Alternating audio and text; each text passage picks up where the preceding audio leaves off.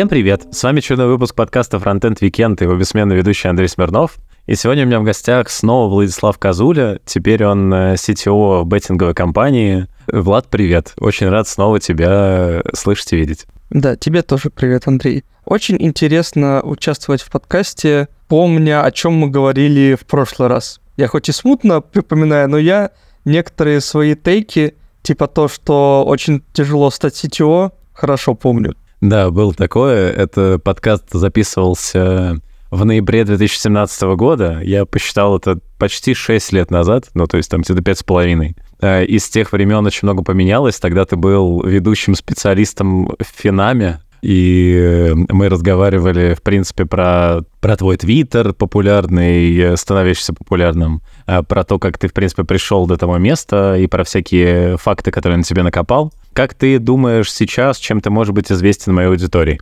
Наверное, примерно тем же. Потому что, несмотря на то, что у меня нет Твиттера теперь, я все равно, все равно в нем периодически появляюсь. А сегодняшний выпуск снова выходит при поддержке Авитотех. И как раз в тему нашего выпуска недавно вышла статья на их хабре о том, как эффективнее всего пройти путь от жуна до сеньора. Технический руководитель юнита в Авито Дмитрий Симушев подробно рассказывает на примере собственного пути, что можно было сделать быстрее и проще. Статья хороша тем, что не как обычно просто говорит, как надо сделать, а рассматривает допущенные ошибки и проделанную работу над ними. Например, когда Дима был джуном, он пошел работать в маленькую аутсорс-компанию вместо того, чтобы пойти в крупную корпорацию с инженерной культурой и быстро все впитывать. А будучи сеньором, выбирал компании с плохим руководителем, от которого сложно было научиться всем азам тимлидства. Полный гайд по эффективному пути от Джуна до Тимлида читайте в Хабр статье Авито Тех. Переходите по ссылке. Хотелось бы в целом начать с того, что как раз проследить э, твой карьерный путь. Мы как раз закончили на моменте, когда ты э, был в Финаме, и дальше у тебя был мой склад, дальше была работа в париматче. Ты пропустил Сбербанк. После Финама был Сбербанк. Да, после Финама был Сбербанк. Как я мог забыть? Да, потом был мой склад, потом был прематч. Да, и теперь же ты на Кипре. Давай вообще вот проследим, э, каким образом э, вкратце э, ты менял эти места работы и почему. Да, получилась довольно интересная история. Когда я работал в Финаме, я там был линейным сотрудником, и мне, конечно, хотелось дальше расти в менеджмент, но поскольку там команда разработки была 100 человек, банально не было мест, куда можно расти. И я стал именно активно искать, а, где же можно потем лидить. Итоге меня эти поиски привели в Сбербанк, где меня сразу поставили руководителем направления Сбербанка онлайн. Не знаю, это было хорошее или плохое решение. С одной стороны, я потратил там все нервы, которые у меня были, и не скажу, что прям много чего добился. Зато я познал все премудрости корпоративных войн.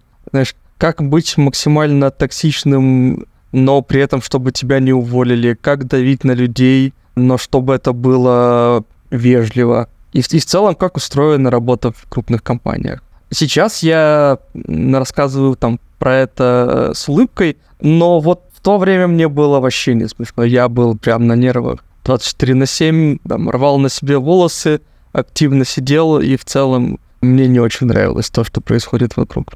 Я пока готовился, ты об этом рассказывал э, у ребят из моей обречены. Я так понимаю, что Сбербанк в целом был последним местом, где ты прям познал э, выгорание по полной. И после этого уже от этого имиджа выгорашки скорее отходил. Правильно ли я понимаю? Да, потому что, ну, мне такой опыт не хотелось повторять. Ну, и плюс я действительно научился многим вещам там. Не то чтобы я очень хотел, но так получилось. И дальше уже в моем складе началась именно твоя, э, как бы, путь к CTO. Да. Каким образом он проходил и как э, менялись места работы дальше? Давай сначала сделаем Define CTO, потому что а, очень легко стать CTO, если открыть свой бизнес и написать, что ты там технический директор. А для меня все же CTO — это когда ты чужом бизнесе являешься техническим директором. То есть тебе доверяют настолько, что готовы дать кучу денег и управлять всеми процессами. Потому что, например, в моем складе я был что-то вроде сетевого продукта, но у меня всегда был надо мной большой сетево, который мог любое мое решение отменить. Но у меня была там довольно широкая автономия. То есть меня не спрашивали там, кого я нанимаю, по каким критериям от меня ожидали результат. Но при этом я не мог творить все, что я хочу. У меня было довольно много ограничений. И поэтому ты э, через какое-то время из моего склада ушел? Или не поэтому?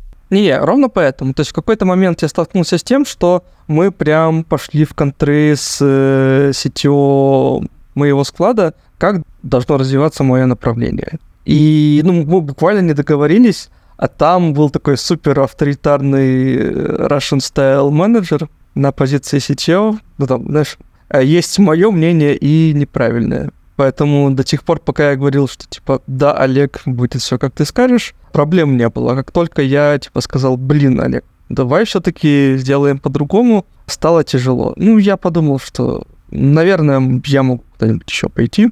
Это как раз э, совпало с ковидом, и меня Бобу пригласил в париматч. Ты благополучно, классно работал в париматче. Э, до какого момента? до февраля этого года. При матче все было замечательно, но время у нас на мою работу выпало совсем неудачное, мягко говоря. Потому что сначала вторжение, которое вынудило Париматч уйти с рынков России и Беларуси, а это были там одни, одни из основных рынков. Плюс э, через какое-то время уже в Украине у Париматча стали проблемы. И, ну, сколько я, как правило, один из самых высокооплачиваемых сотрудников, то меня волна сокращений, а, вызванных, э, опять же, проблемами в компании, тоже застигла. То есть в феврале этого года тебя сократили из приматча? Да с учетом того, там, какая у тебя огромная наверняка была зарплата, э, выдали ли тебе какой-то парашют, который... Э, я слышал, ты как раз эм, в каком-то из подкастов говорил, что ты всегда имеешь финансовую какую-то подушку. Дали ли тебе еще в эту финансовую подушку, чтобы ты мог благополучно вот дожить до момента, как ты устроишь саму компанию? Да, в Primage мне компенсировали это недоразумение, Поэтому, не, я же говорю, Париматч вообще самая классная компания, в которой я когда-либо работал. Это говорю не, не иронично, без э, каких-то иносказаний или чего бы то ни было. Очень жаль, что так получилось. В каком сейчас состоянии Париматч? То есть там Боб уже тут тоже ушел, если я правильно понимаю. Да, он, он ушел еще в начале вторжения. Ну, понятные причины. А топ-менеджер э, в украинской компании с российским паспортом это liability. В принципе, сейчас топ-менеджер даже в европейской компании российским паспортом это liability, поэтому понятное решение. Физически ты э, где находился на протяжении работы в париматче? Ты э, в какой-то момент куда-то же уезжал или нет? Да, не, конечно. Ну, слушай, когда у тебя 99% команды находится в Киеве, а ты сидишь в Москве, было бы странно оставаться в Москве. Я думал тоже переехать в Киев э, вместе с Гришей, но не, не успел. А так, да, я как бы собрал чемоданы, укатил в Армению, как и многие мои знакомые. Все понятно. То есть получается история такая, что не успевают тебя перевести в Киев, и ты сам уезжаешь в Ереван, еще год работаешь удаленно на приматч оттуда. Там еще э, мы обсуждали как раз, э, что лучше там переехать в Киев, потому что там основной офис разработки, или на Кипр, потому что Кипр это HQ, и там находится топ-менеджмент. А, и в какой момент ты оказался на Кипре? На Кипре я оказался... Мне в любом случае нужно было оформить все документы, потому что я переезжал всей семьей. То есть я взял э, жену, тещу, кошек, а это гораздо сложнее, если ты переезжаешь один или только с женой. Поэтому у меня, типа, год заняло только, типа, доделать все документы. То есть, поправляй меня, я правильно понимаю, что ты, по сути, переезжал на Кипр, чтобы работать от там в штабе приматча, и тебя оттуда сократили в этот момент? Да, тайминг прям отличный, потому что, да, я переехал на Кипр, чтобы наконец-то увидеть живую коллег, но там буквально я прилетаю на Кипр, и выходит новость, что париматч запрещен в Украине. Я такой, блин, а как на тебя это влияло? Кроме того, что ты высокооплачиваемый сотрудник, с учетом того, что ты не был э, в правлении, ты был просто там head of frontend, тебя, получается, сократили сугубо по финансовым причинам или нет? Я чуть поправлю, я был head of B2B. То есть э, я не отвечал за фронтенд, я, как обычно, отвечал за направление в бизнесе. Сократили, потому что э, там были там, большие сокращения не, не то, чтобы, знаешь, уволили пару человек, не знаю, пол, половину, наверное, сократили все вообще в компании. И вот тут самое интересное, потому что ты на Кипре, тебя сокращают. Казалось бы, с учетом, опять же, всей истории, которая тебя сопровождала, э, твой, там, твой личный бренд и все такое, тебе не составит труда найти новую работу. Но, судя по всему, составило. Ну, смотри, личный бренд тебе не поможет найти работу, если у тебя очень высокая позиция. То есть э, вообще я начинал эту историю с личным брендом как раз э, по той причине, что у меня было, не знаю, не ощущение, представление. Ну, в общем, у меня была гипотеза, что если я буду достаточно популярным, то мне будет легко найти работу. Это оказалось не совсем так, потому что мне кажется, я это уже обсуждал либо у тебя, либо у Фила, что, во-первых, личный бренд помогает найти работу, только это если бренд с определенными качествами, то есть когда ты специально позиционируешь себя как самого классного специалиста по тому же фронтенду. Тогда это хороший личный бренд. А если ты популярный, потому что ты популярный, и все знают, что у тебя гигантская зарплата, но никто не знает почему. Это не совсем то, что люди ожидают. Но у этого есть плюсы. Когда люди тебя знают, это чуть легче проходить собеседование. Тебя хотя бы не откидывают на этапе резюме. Но и здесь есть нюансы. Например, я забанен в Тинькове а, за то, что когда-то написал в Твиттере, что Олег мешает бренду банка развиваться. Сейчас, правда, и Тиньков не тот, э, и банк не тот, э, поэтому... Но бан остался все еще. Ну, я думаю, да, я же в HR-системе записан. То же самое в Яндекс. Я один раз написал, ну ладно, может, два раза написал плохо про Яндекс, с тех пор э, все рекрутеры видят э, возле меня, типа, почему меня не, не надо брать. Смотри, то есть правильно я понимаю, что вот по сути личный бренд, он тебе до какого-то момента, если ты просто движешься по карьерным ступеням, скорее помогает, а потом он либо никак не помогает, либо только мешает. Ну да, это зависит от человека. Барух много на эту тему рассказывал. Э, я как-то один из хайлайтов его доклада, типа, когда личный бренд может э, выстрелить тебе в ногу. Поэтому, да, может, не повторяйте моих ошибок, вот, как говорится. Сколько ты в итоге искал работу, и какой, насколько сложный вообще это был процесс, с учетом того, что ты с тещей и кошками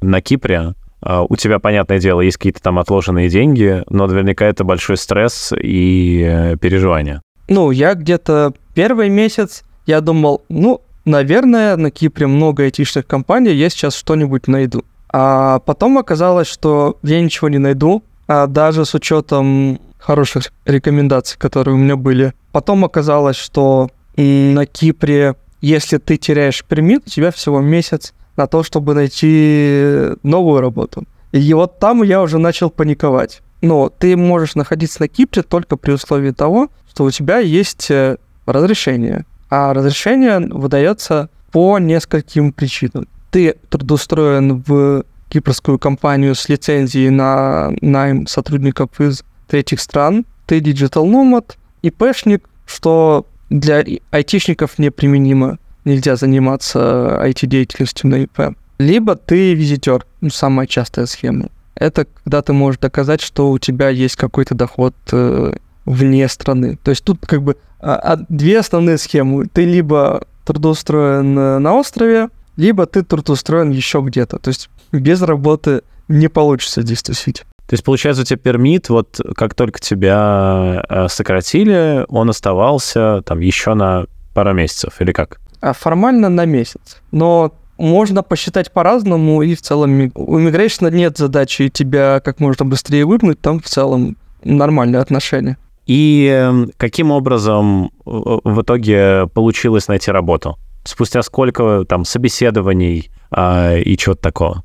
Ну, я, я в итоге посчитал, у меня заняло три месяца. В итоге меня по рекомендации из приматча пригласили в э, беттинговый бизнес, ну, буквально с нуля. Инвесторы э, решили создать компанию, вот, и меня туда пригласили как CTO, чтобы возглавить разработку. То есть это вот до момента, как у меня появилась какая-то работа.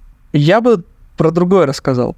В итоге я потратил, я вот недавно посчитал, я потратил на юристов 16 тысяч евро на то, чтобы порешать все свои проблемы с примитами. А на что так много и э, как бы это несколько услуг или одна? Они билят тебя за, ну там не почасовка, а билят тебя пока они работают. Подача заявок, получение документов, проштамповать документы.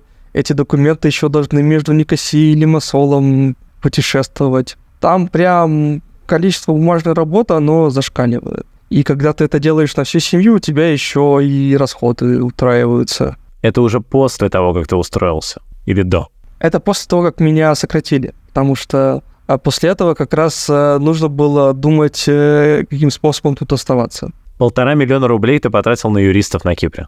Я пробовал посчитать, сколько я потратил всего за полтора года, что мотаюсь. Мне кажется, 1100 долларов уже накапало. Это, знаешь, в принципе, люди, которые критикуют меня за джоб-хоппинг, зато у меня не, не то чтобы все нормально, хотя, хотя бы я могу себе позволить резкие расходы, если нужно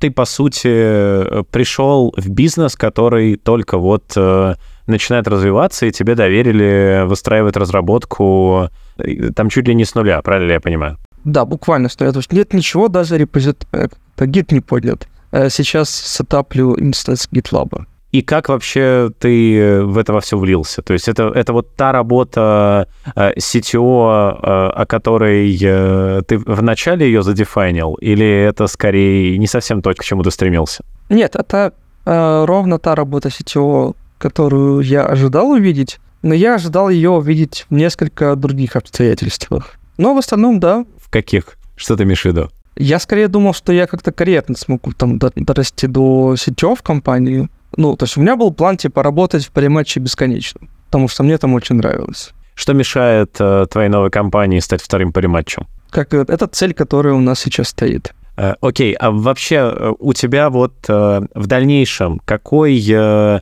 карьерный план на себя? То есть вот ты э, на протяжении всего своего вот пути в IT, э, лично брендового, э, ты как раз говорил, что вот хочешь стать вот таким вот каким-то CTO, хочешь расти по карьерной лестнице. Вот ты им условно стал. Если все пойдет так, то ты выстроишь там второй париматч самолично. К чему дальше стремиться? Как ты это себе объясняешь? Это ж план не на год, это план там 5-10 лет у тебя занимает построение такой компании. Я имею в виду после. Ну, то есть построишь ты, а вот после какая еще может быть амбиция, когда ты, по сути, Влад Казуля, который всего, чего хотел, добился? Это же бесконечная история. Ну, то есть э, у меня есть э, там пример Бобока, можно себе дальнейшую цель задефинить, как стать вторым Бобоком. Я недавно видел э, в Твиттере, что ты э, через других людей э, ищешь себе двух девочек э, в э, команду, что это и зачем? Э, мне нравится, что когда я что-либо пишу в Твиттер, даже через других людей оно превращается вообще не, не в то, что я планировал. А там веселая история. Я, поскольку участвую, как и ты, во всяких движухах у Фила, я где-то там в чате пожаловался, что, блин, хочу, типа, набрать команду из одних девушек. Вот у меня была классная команда, хочу, типа, снова так сделать. Значит, э, мне пишет Илья, типа, все понял, сейчас все будет. И там появляется твит. Типа, Влад Казуля ищет в команду, типа, только девушек. И там начина, начинается срач. Но, но получилось классно. Я, я даже это доволен. Так веселее. Это, это изначально шутка была, что ты хочешь набрать себе команду одних девушек, или у тебя реально где-то была команда из одних девушек? Да, у меня на одном из проектов получилось так, что абсолютно случайно, я даже не пытался так сделать. То есть пришло под, подряд две классные девушки, я их нанял, а поскольку там уже и была тестировщица и дизайнерка, то оно прям типа совпало. Но это было, типа, знаешь, месяц потом мне понадобился лид бэкэнда, лид бэкэнда пришел парень, поэтому моя уютная девчачья команда стала не совсем девчачьей. И почему появилась идея это повторить? А, просто классная команда, почему бы и нет. А, ты знаешь, у меня всегда в отношении построения команд следующая идея. Я хочу везде, где у меня получалось что-то хорошо, я пытаюсь соблюсти те же условия, какими бы они ни были. Процессы, команда, в целом, как у нас выстроено взаимодействие там не только внутри, но там и с бизнесом. Я пытаюсь все эти вещи повторить, и желательно с теми же людьми. Поэтому у меня есть ребята, с которыми я работаю уже много лет, в том числе коллеги из Финама. То есть я первым делом пошел и схантил одного из э, э, чуваков, который мне, с которым мы вместе писали трейдинг в Финаме. А потом еще, еще раз его схантил. То есть получается, что даже вот в новой э, там компании, где ничего еще не понятно, ты смог сюда переманить уже какое-то количество людей, с которыми ты э, прям там всю карьеру прошел. Ну, не всю, но да, значительную часть, да, так и есть. И, если секрет, примерно сколько таких людей уже с, с тобой работают э, вот в новой компании? Ну, где-то половина. Ты э, в подкасте в New HR э, с Кирой Кузьменко, вы там рассуждали в конце 2021 года про влияние личного бренда на найм. Вот э, подскажи, как сейчас с этим дела обстоят? То есть э, ты все-таки из Твиттера там сам по себе ушел, ты можешь еще там что-то вбрасывать условно через э, Илью Лахова, но это все-таки не то. А поменялось ли как-то вот это вот твое влияние? Или все еще а, ты э, считаешь себя относительно значимой фигурой, которая э, свое вот это вот влияние личного бренда не растеряла? Да, так я, я не считаю, но я вижу, что эффект сохраняется до сих пор. Но он уменьшился или как-то видоизменился? Сложно сказать. Знаешь, это надо прям как-то брать большую статистику. А я нанимаю людей так же, как и раньше. То есть я могу очень быстро собрать всю команду вот сейчас у меня была задача собрать команду, я ее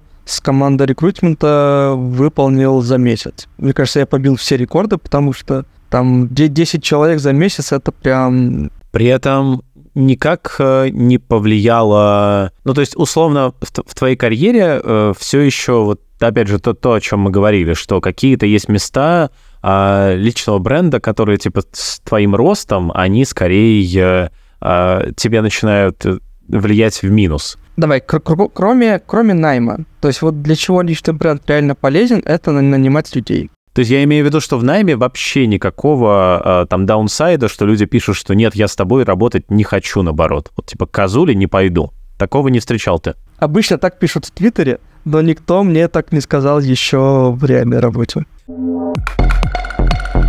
Не могу не задать вопрос. Э, хотелось бы понять, э, куда ты вообще и почему ты э, решил как-то вот самоустраниться из всего публичного поля? Там бан- банальная причина, мне надоело шитпостить в Твиттере. Потому что с началом войны там нервы у людей вообще не к черту, и до, до сих пор срач... Ну, мне кажется, э, уже через полтора года это стало не, не так резко, но прям в начале у меня не было никакого желания сраться со всеми, потому что я бы срался со всеми круглосуточно. Никакой работы бы не получилось, потому что реально я не понимаю, о чем можно шутить, когда идет война. А у меня как бы Твиттер был для шутей. Так, но это если говорить про Твиттер, то есть там как бы понятно. Но а почему нельзя было, например, э, развернуть Твиттер в сторону чего-то серьезного? Ну, и перестать просто шутить и перекладывать там э,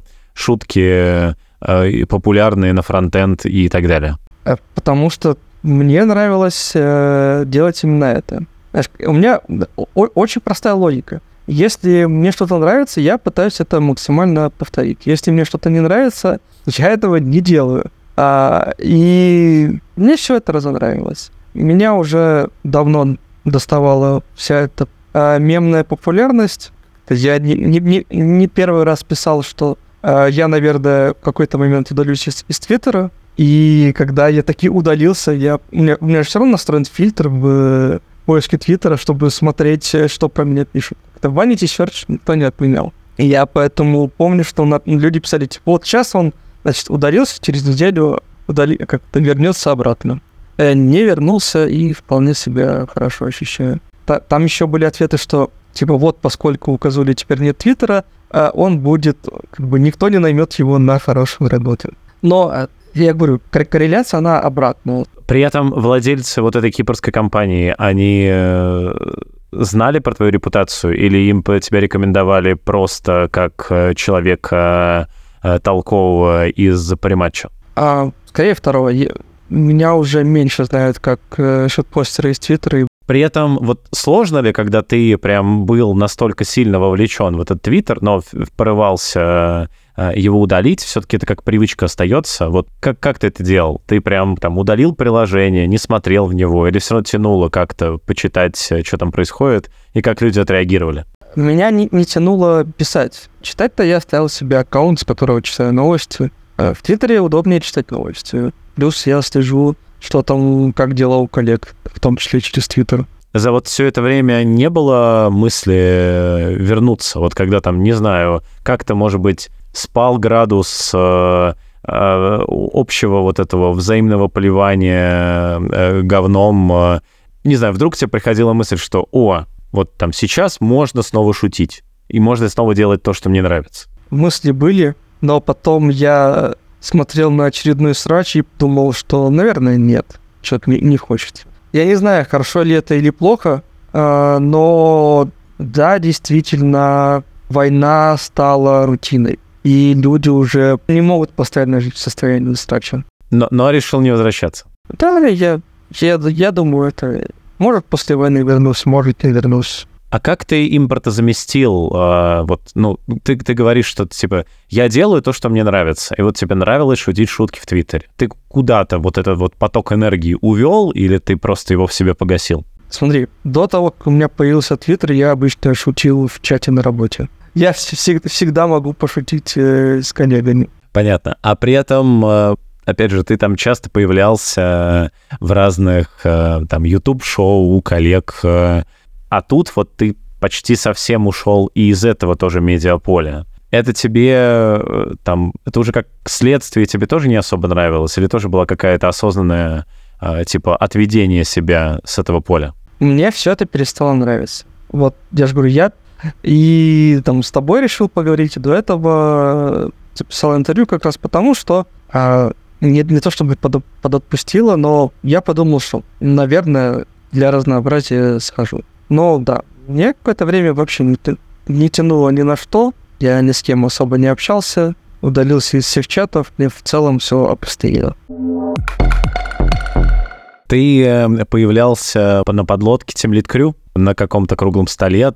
Я э, собирал тебе фидбэк, сложилось ощущение, что ты там был вот максимально... Не хотел там быть, но согласился показалось людям или в целом ты так себя чувствовал на тот момент? Потому что работа, потому что все такое? Да, да. Ну, мне, мне не показалось, я ровно так себя чувствую. А почему согласился тогда? Подлодка близка моему сердцу. То есть, э, условно, вот типа, что бы ни случилось, но на подлодку ты сходишь или, или нет? Не то чтобы прям что бы ни случилось, но подлодка всегда в приоритете.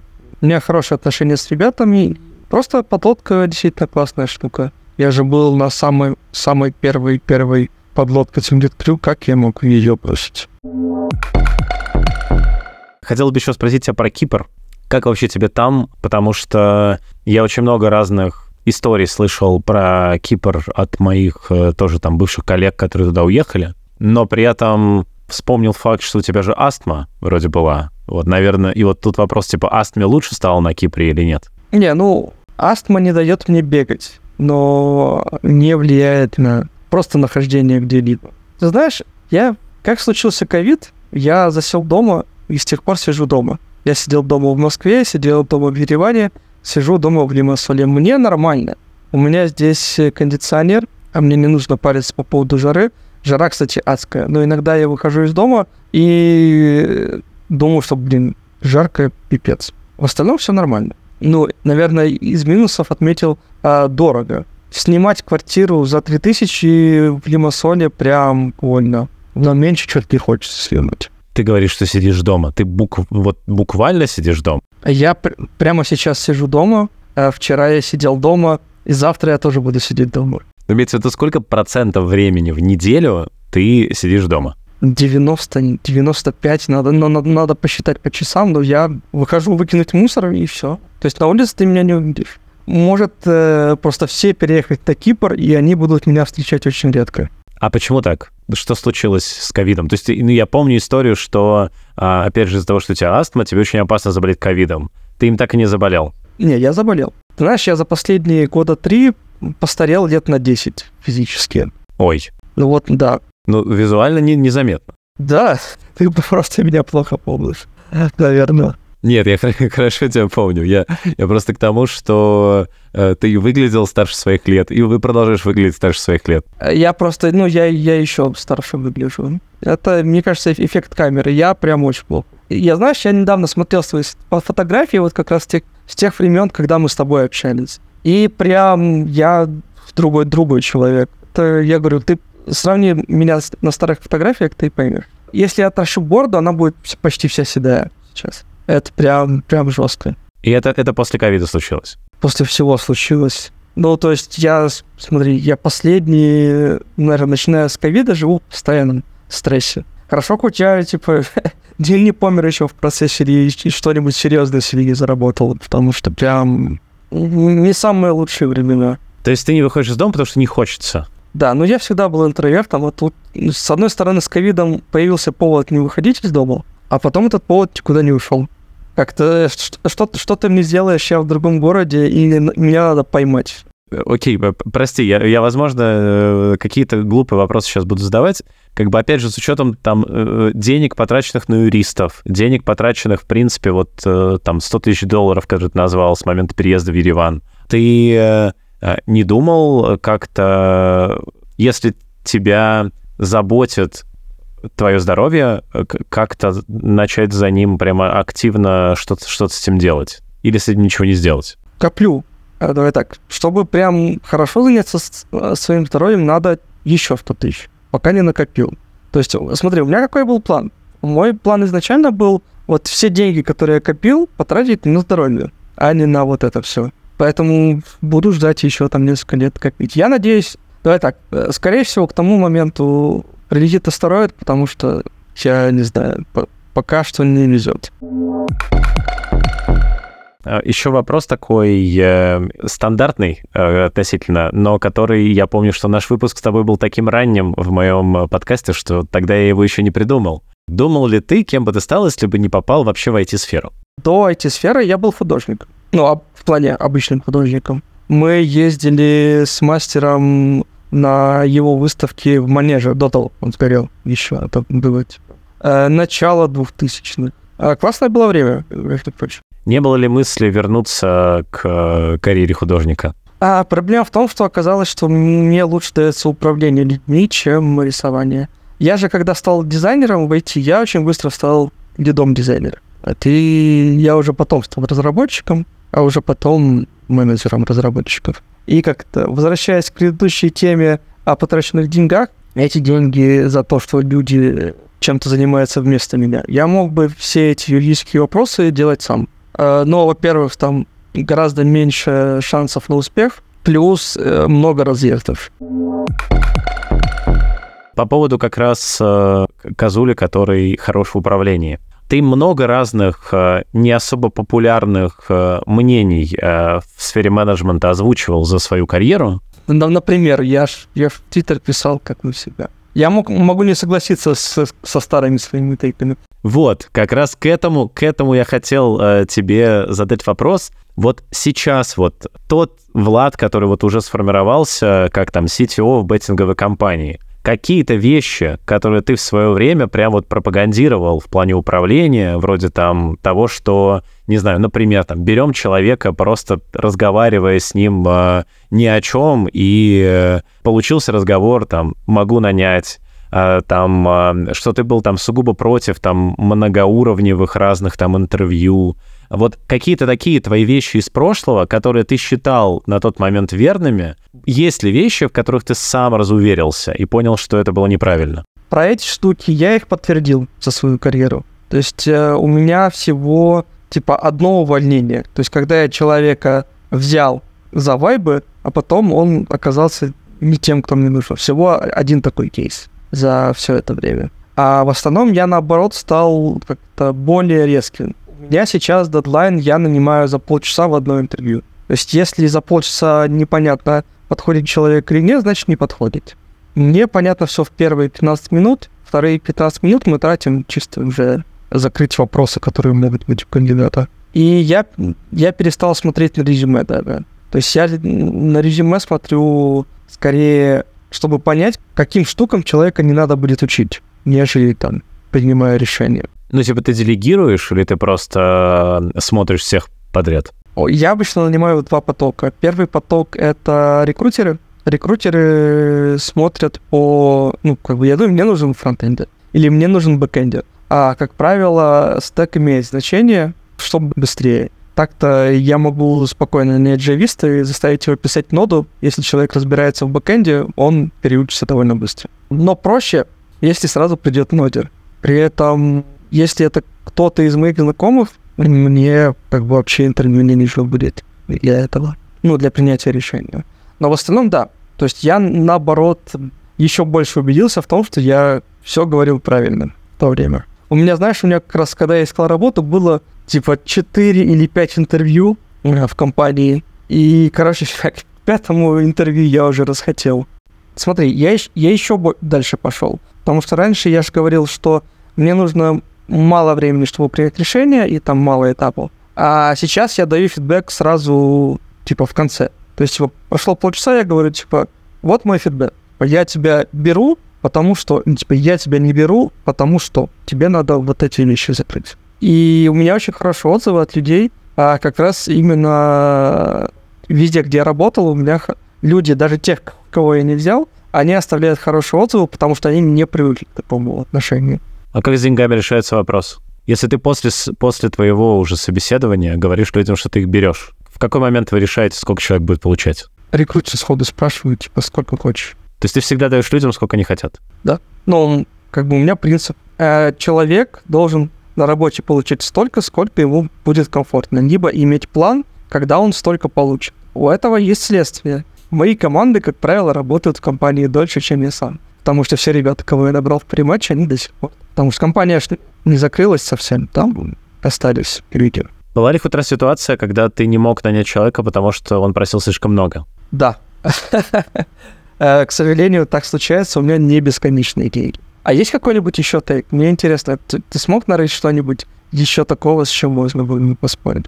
Так нет, а я, я, же, я же не такой вопрос задал. Ну, то есть я задал вопрос, я не хочу в тебя тыкать твоими тейками и спрашивать тебя за них. Я хочу просто, чтобы ты сам вспомнил что-то, с чем ты, в чем ты понял, что раньше ты был не согласен. Это прям сложный вопрос. У меня после ковида и память стала хуже. Думаешь, я, я вообще не помню, что я там задвигал раньше. Про найм, да, про найм я, мне всегда не нравился найм.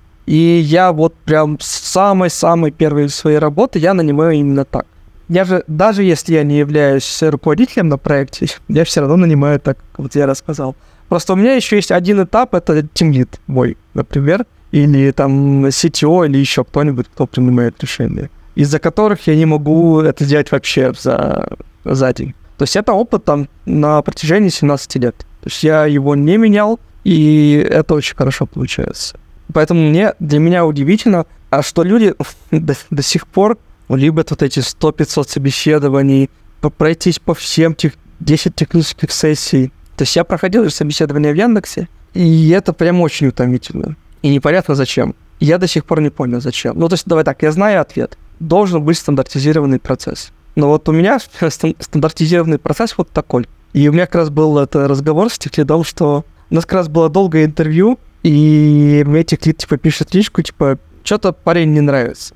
Я ему отвечаю, ну, типа, прямо на интервью, что скажи прямо, что если нет, зачем мы просто тратим время. Потому что ты приходишь на интервью, ну, я думаю, у тебя это тоже было много раз. Ты приходишь на интервью, И ты видишь, типа, сразу, что матч. То есть ты задаешь вопросы, человек тебе на них отвечает, у вас нет там недопониманий, вы не, не начинаете какие-то спорить, э, превращая интервью в срач. Ну, то есть у вас идет нормальный разговор, ты понимаешь, что да, типа человек похож на того, кого ищу. И у, у тебя, у тебя же решение уже есть в голове. Но у тебя есть там, значит, надо пройти по списку вопросов, типа задать, разбирается ли человек там и во всех вещах. Я это убрал. То есть если я вижу, что человек как-то, и что еще по вайбам подходит, я понимаю, что я его, если что, просто научу. Мне там посрать, он знает вот луп или что-то еще. Это все фигня. Он выучит. Подсмотришь в чат GPT, если что-то надо. Но если мы как бы не вайбим, то это, не, это никуда уже не уйдет. Окей, то есть любого человека можно научить, но матч э, — это база, это ключевое. Да, матч — это база. Ты э, дошел до позиции CTO, э, будучи таким, кажется, довольно жестким интровертом. И при этом обрел там некую довольно большую славу в Твиттере, тоже будучи таким интровертом. Что происходит с твоим ин- ин- интровертизмом, интроверсией, когда ты вот попал в это, когда ты добился многого, когда ты э, стал известным, э, там даже не в узких кругах. Как э, твоему вот я психологическому с этим комфортно или наоборот приходится какие-то хаки придумывать? Мне в этом плане нравится ответ Фредди, Фредди Меркури. Он примерно так же отвечал на этот вопрос. Это когда я выхожу на сцену, я перестаю быть интровертом. То есть когда я подключаюсь там на работу, у меня это уходит. Но в повседневной жизни, там, где-то еще, я все равно интроверт. То есть, э, грубо говоря, Твиттер это был твой э, выход на сцену? Ну да. Как ты думаешь, э, в чем сейчас главная проблема современного IT? Она, к сожалению, не поменялась те же самые проблемы, что сломан найм, найм как процесс, сломаны сами технические интервью, потому что задают тупые вопросы.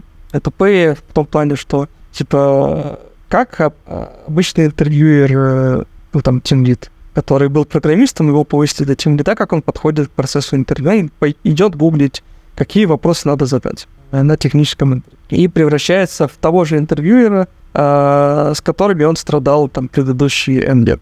И в целом, ну, индустрия до сих пор не научилась. То есть вот я проходил, я же говорю, проходил интервью на CTO, ну, все то же самое, ничего не поменялось. То есть вот сколько я работаю, просто теперь там спрашивают не прототипы JS, теперь спрашивают э, TypeScript какое-то время назад, еще вот э, в те времена, когда тебя Кира Кузьменко звала в New HR подкаст, э, делался спецпроект, где все зарплаты э, измерялись в казулях. Что вообще с этим мемом произошло? Как видоизменилась казуля? Что ты про это думаешь? Из-за того, что у меня нету официального места, где можно обозначить курс казули, он как-то вышел из, из обихода. Это все в Твиттере вижу, типа, кто-то считает, что, типа, Казури это 300, кто-то 400, кто-то 500. Если сказать там сейчас какой курс, а курс очень простой. Это сколько денег я буду просить, если снова пойду искать работу. А это будет 15 тысяч долларов. Хоть не евро, и то хорошо. Просто все в долларах обычно считают. Ты можешь сказать в евро. Проблема с, курсе, с курсом сейчас в том, что он вообще вышел из рынка. Он вышел из рынка, улетел куда-то далеко, и он уже не применим к обычному разработчику. Когда я всем писал, что хочу получать 300, это было в рынке. То есть это было как бы там на грани, но это было в рынке. Ты мог найти такую зарплату без особых проблем. А сейчас, а сейчас уже все. Сейчас тебе не даст. Но теперь это курс э, для этих больших, больших начальников. Да, но их мало. Тоже не, не так интересно. Это уже, да, это уже не, не идет в народ. Вот, э, возможно, возможно, стоило как-то просто индексировать курс Казули относительно разработчиков и остановиться на этом.